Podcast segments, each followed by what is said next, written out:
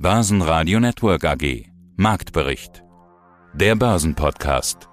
Im Börsenradiostudio heute wieder Peter Heinrich und Andi Groß. Das ist ein klassischer Fehlstart in die Bilanzsaison. Jetzt auch noch schwache Bankbilanzen aus den USA. Das Geschäft mit dem Investmentbanking läuft rückwärts, sowohl bei JP Morgan als auch bei Morgan Stanley. Die Kurse laufen ebenfalls rückwärts. Gleiches gilt für den Euro, der immer wieder unter die Parität zum US-Dollar fällt. Das Rezessionsgespenst kreist also weiter über den Märkten und drückt nicht nur auf die Stimmung, sondern auch auf den Ölpreis. Brent steht jetzt bei 96 US-Dollar. Und die Folge der schlechten Nachrichten DAX und MDAX verlieren etwa 2%, der Dow Jones im frühen Handel etwa 1% im Minus. Die weiteren Meldungen im Schnelldurchlauf. Die Telekom verkauft ihre Funkturmsparte, also kein Börsengang. Anleger verkaufen die Nachricht, wie man sagt, die Aktie unter Druck. Und die gute Nachricht des Tages kommt von Hugo Boss. Das Modelabel erhöht die Prognose. Wie bitte? Hugo Boss erhöht die Prognose. Sauber. Sie hören jetzt Auszüge aus unseren Interviews vom Tage. Wir haben Lars Brandau vom Deutschen Derivateverband. Wie nachhaltig sind die Depots der Anleger? Volker Hellmeier von Netfonds. Europa hat seine Chancen verspielt, sagt er. Johannes Ried von Apus. Investieren in die Gewinner des Wandels. Chartexperte Gregor Bauer. Er sagt, beim Bitcoin kannst du eigentlich derzeit nur würfeln. Vermögensverwalter Wolfgang Jutz von Credo über die größten Investmentfehler und Thomas Timmermann von Tim Invest. Er sagt jetzt Börse statt Baggersee. Mein Name ist Thomas Timmermann, ich bin CEO bei Tim Invest und dort zuständig für den Tim Invest Europa Plus Fonds. All diese negativen Dinge, die wir jeden Tag sehen im, im Fernsehen und, und die besprochen werden, die sind alle in den Kursen drin. Alle. Die sind alle bekannt. Sind die wirklich glaube, alle drin? Also da, da frage ich dich jetzt schon mal nach deiner Strategie als Fonds-Advisor. Wo liegt deine Aktienquote? Und wenn du sagst, alles schon drin, ja, bist du denn der Einzige, der hier positiv denkt? Ist, ist alles gut für Aktien? Also wenn, wenn alles gut wäre für Aktien, dann wäre jetzt die Aktienquote im Tim Invest Europa Plus Fonds 100 Prozent. Ist sie aber nicht. Sie ist 58 Prozent, also knapp unter 60. Und wir haben die Seite nach unten abgesichert mit Optionen. Das heißt, wenn wir diesen Schub runterkriegen unter 12.000, sinkt die dadurch, dass die Optionen greifen im Umkehrschluss, da wir nach oben offen sind für die nächsten 1000 Punkte, steigt die Aktienquote automatisch. Das Ganze hat einen Preis, das kostet ein paar hundert Euro pro Tag, aber das ist unsere Einstellung zurzeit und ich glaube, das reflektiert auch genau die Marktlage im Moment. Wir haben Risiken nach unten, wir können diesen Schlag bekommen, wir können nochmal richtig runtergehen, wir sind im Bärtrend, aber wir haben auf der anderen Seite trotz immer mehr negativen Nachrichten, eine Stabilisierung der Börse zurzeit. Und wir haben die alten Lows erstmal getestet. Sie haben gehalten, wir sind hochgegangen. Und ähnlich sieht es in allen anderen Märkten aus. Eurostox 50, Stock 600, auch in den Vereinigten Staaten haben wir im S&P 500, war das Low 3636. Wir sind jetzt im Moment bei 3800. Das heißt, es gibt durchaus die Chance, dass wir von hier auch mal so eine Entlastungsrally fahren, wenn irgendwas Positives passiert. Und wenn die gesunkenen Rohstoffpreise sich dann irgendwann in den Inflationsraten auch bemerkbar wird, dann kommen, kommen ja plötzlich so Zahlen über den Ticker wie Inflation ist gesunken, Inflation ist schon wieder gesunken. Was werden denn dann die Aktienmärkte machen?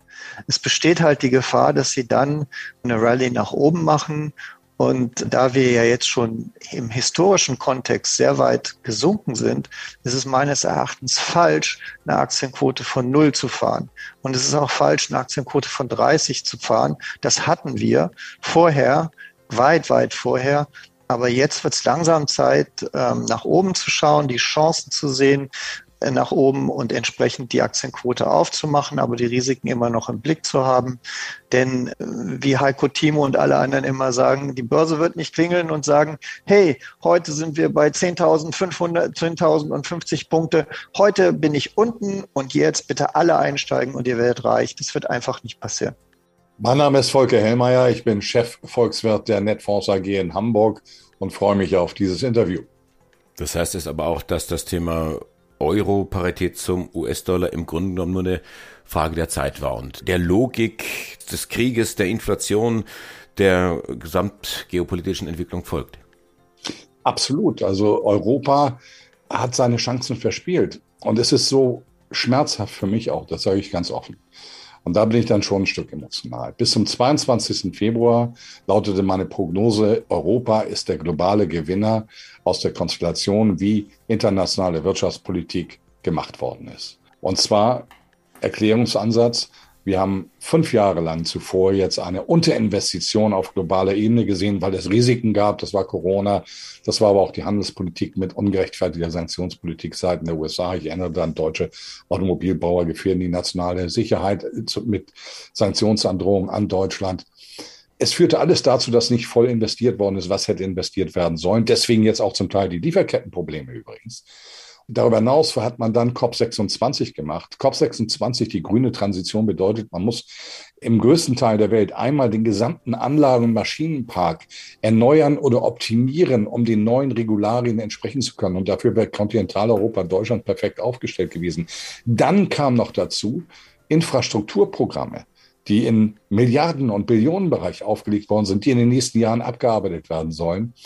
Es war an sich für Europa die beste aller Konstellationen, Grundrauschen der Weltwirtschaft plus diese zusätzlichen Effekte, die hineinspielen, um unseren Standort dynamisch und dramatisch nach vorne zu bringen. Und das ist die ökonomische Betrachtungsweise auf geopolitischer Ebene. Jetzt kommt aber die Geopolitik-Ukraine-Krise und die hat das ganze Bild vollständig gedreht, weil damit eben das Thema Versorgungssicherheit, was das Wichtigste ist für Investitionen, konterkariert wurde. Und wir sehen diese Folgen.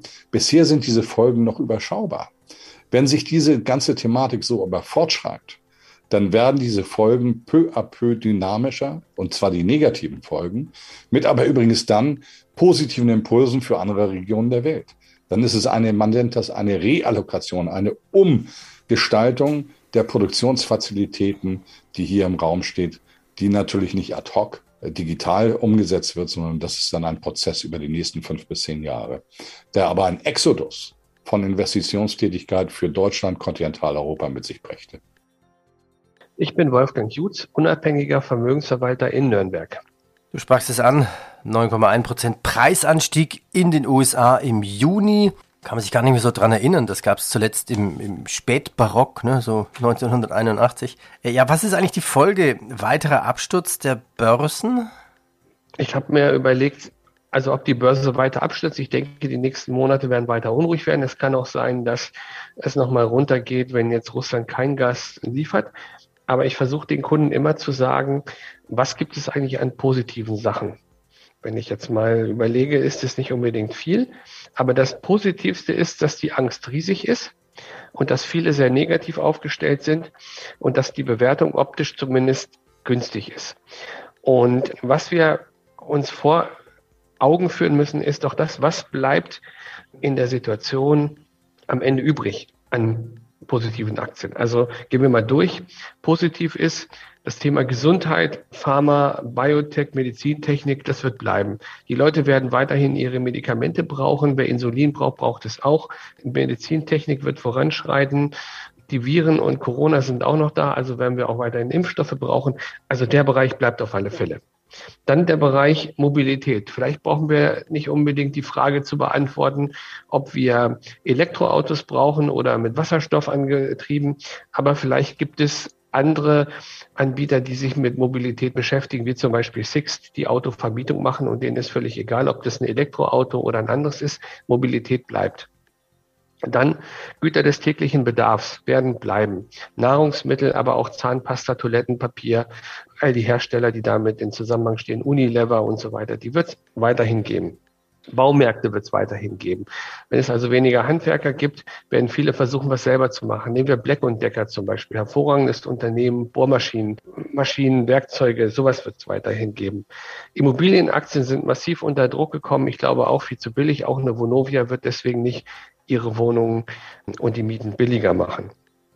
Grundnahrungsmittel, auch der Bereich wird es weiterhin geben. Das heißt, bevor wir jetzt sagen, es ist alles schlecht, müssen wir, glaube ich, stärker äh, differenzieren und sagen, sind wir doch mal vorsichtig mit zyklischen und konjunkturabhängigen Sachen und versuchen wir das zu nehmen, was immer gehen wird und was es auch weiterhin geben wird und vor allen Dingen die Unternehmen, die in der Lage sind, Preise und Vorprodukte weiterzugeben und eine gute, stabile Marge behalten werden.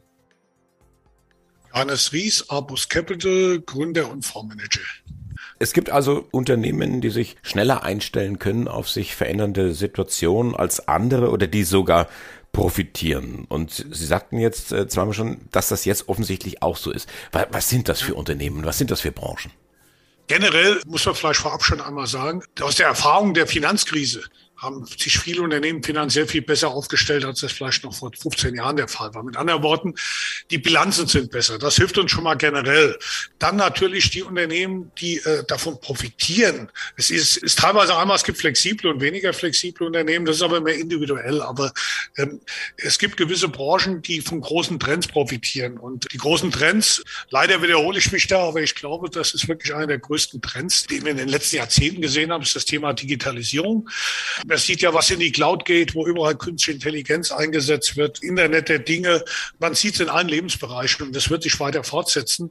Ich gebe Ihnen mal ein Beispiel, warum ich glaube, dass da eher die Krisen sogar ein Beschleuniger sind oder zwei Beispiele. Äh, zum einen mit dem Einsatz dieser Technologien können Sie Energie effizienter verwenden. Sie können über künstliche Intelligenz zum Beispiel Heizungen oder runterfahren, ohne dass da irgendeiner Mensch von der menschlichen Seite eingreifen muss. Sie können mit Internet der Dinge, mit künstlicher künstliche Intelligenz Fertigung, automatisierte Fertigung in Europa laufen lassen und damit teilweise zurückverlagern aus China, um diesem Lieferengpassproblem in Zukunft aus dem Weg gehen zu können. Und, und, und. Mit anderen Worten, das Thema Digitalisierung wird ein Punkt sein, auch unter ESG-Gesichtspunkten ein Thema, was ja jetzt so ein klein bisschen in den Hintergrund gekommen ist, aber nach äh, Untersuchung der Bitkom, das ist ja der Verband der Technologieindustrie in Deutschland, bietet auch Digitalisierung mit die beste Möglichkeit, um gerade beim CO2-Reduktion voranzukommen. Ne? Das ist, äh, wenn man alles intelligenter macht und alles messen kann und aufeinander abstimmt, zum Beispiel die ganzen Infrastruktursysteme einer Stadt, insbesondere auch die ganzen Mobilitätssysteme, da lässt sich erhebliches CO2 einsparen. Also wie gesagt, all diese großen Themen, die gelten weiter. Es ist ja so, wenn man bequem im Liegestuhl sitzt und es läuft alles prima, dann bewegt man sich nicht schnell.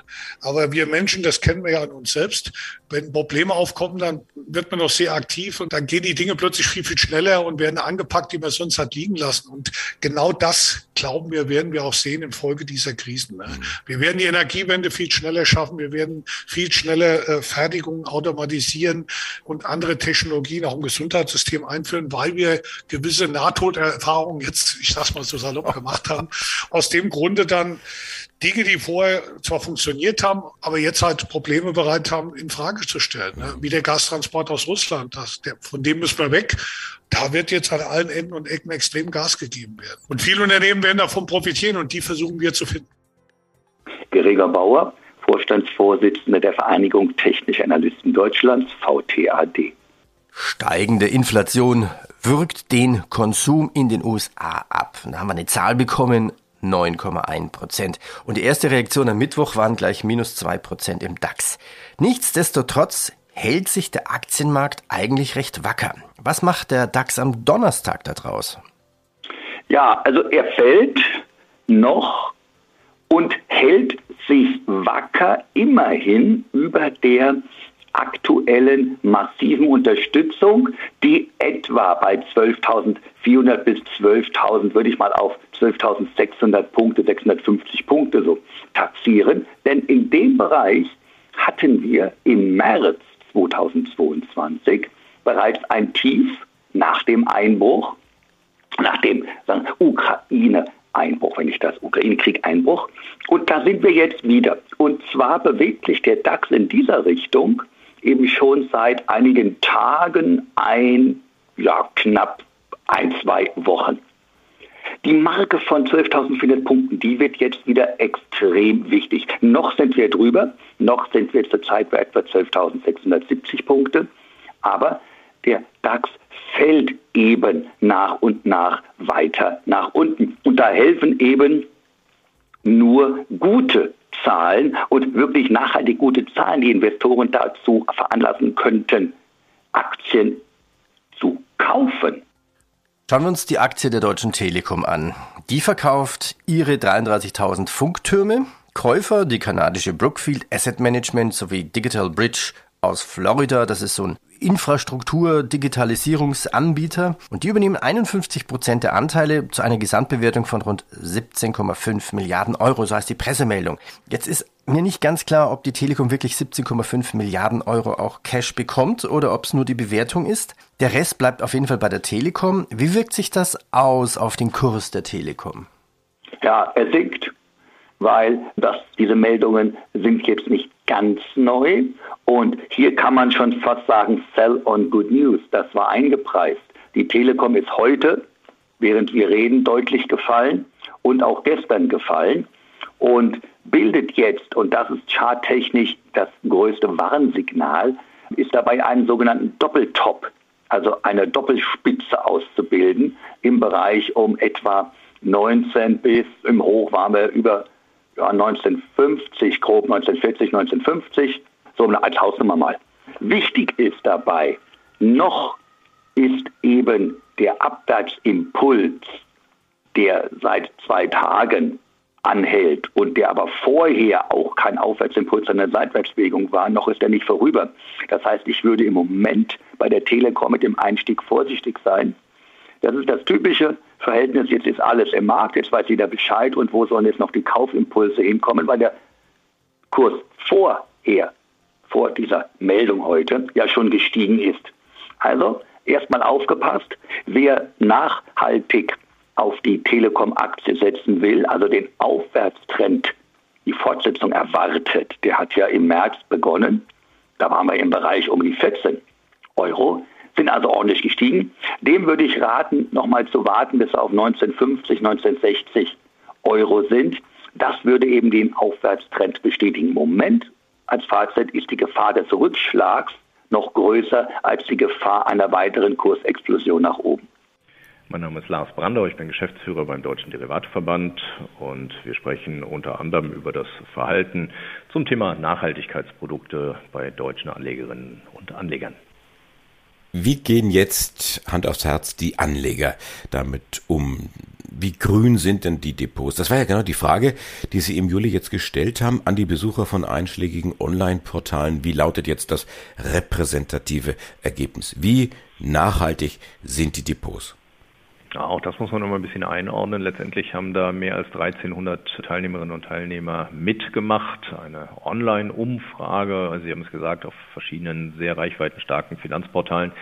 Dabei handelt es sich aber in aller Regel natürlich um Selbstentscheider, also Menschen, die ihre Portfolien selber allokieren und auch, sagen wir mal, sich viel Zeit nehmen und Gedanken machen um solche Finanzprodukte. Das heißt, da reden wir tatsächlich schon mal über eine Minderheit. Dennoch glaube ich, ist das Ergebnis relativ repräsentativ, kann man, denke ich, so sehen. Denn allein auf die Frage, wie hoch ist der Volumenanteil an Wertpapieren im Depot, die Nachhaltigkeitsziele verfolgen oder eben Nachhaltigkeitsmerkmale aufweisen, haben wir schon mal 44 Prozent, die gleich mal sagen 0 bis 19 Prozent. Nur immer die Frage, wie viel von denen haben 19 und wie viel haben 0. So, aber das ist schon mal ein ziemlich großer Anteil. 20 bis 39 Prozent sagen weitere 22 Prozent. Und dann wird es interessant, weil sich dann doch offensichtlich tatsächlich nicht nur was in den Köpfen bewegt hat, sondern auch in den Depots. 40 bis 59 Prozent sagen 16,6. 9,3 Prozent sagen 60 bis 79 Prozent und knapp 8 Prozent sagen, sie haben tatsächlich 80 bis 100 Prozent an Nachhaltigkeitsprodukten in ihrem Depot. Das finde ich ist schon sehr, sehr beachtlich und mit Sicherheit ein deutlicher Fortschritt zu früher. Wie lautet jetzt die Analyse? Was überwiegt? Oh, das sind ja erfreulich viele, die jetzt hier sich mit dem Thema grünes Investieren beschäftigen und das auch tun. Oder doch irgendwo noch Potenzial, also diese berühmte Luft nach oben? Ich glaube, das ist zunächst mal ein sehr ehrliches Bild, was wir da sehen, denn wie angesprochen, zwischen 0 und 19 Prozent ist die Frage bei den 44 Prozent, die das angeben, wie viel von denen haben tatsächlich 0 und wie viel haben 19. Das ist schon mal ein ganz schöner Unterschied. Dann reden wir über die Frage, gut, was kommt an strukturierten Produkten in Frage? Das sind in aller Regel natürlich Anlageprodukte, die im Beratungsgeschäft dann tatsächlich verkauft werden. Und das ist ein, glaube ich, tatsächlich ehrliches Bild, was uns signalisiert, es handelt sich eben nicht um einen Trend und all das, was wir besprochen haben. Menschen sind sensibilisiert für dieses Thema und die Frage ist, kann man sich diese Offenheit dort rein zu investieren im Augenblick auch leisten oder dauert das noch einen Moment? Sicher ist, dass diese Anteile sich mit Sicherheit verschieben werden zugunsten vollerer Depots, denn das wird die Zukunft sein, so oder so. Ja, die Rekordinflation in den USA schickt auch den Bitcoin-Kurs auf Talfahrt. Der Bitcoin kommt im Zuge ja, einer ausufernden Inflationsrate in den USA stärker unter Druck. Warum? Das könnte man sogar auch mal diskutieren.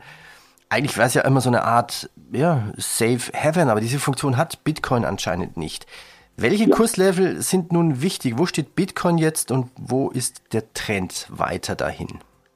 Ja, bei Bitcoin, das ist ja schon fast, kann man schon sagen, kaum mehr zu fassen, die Kursbewegungen.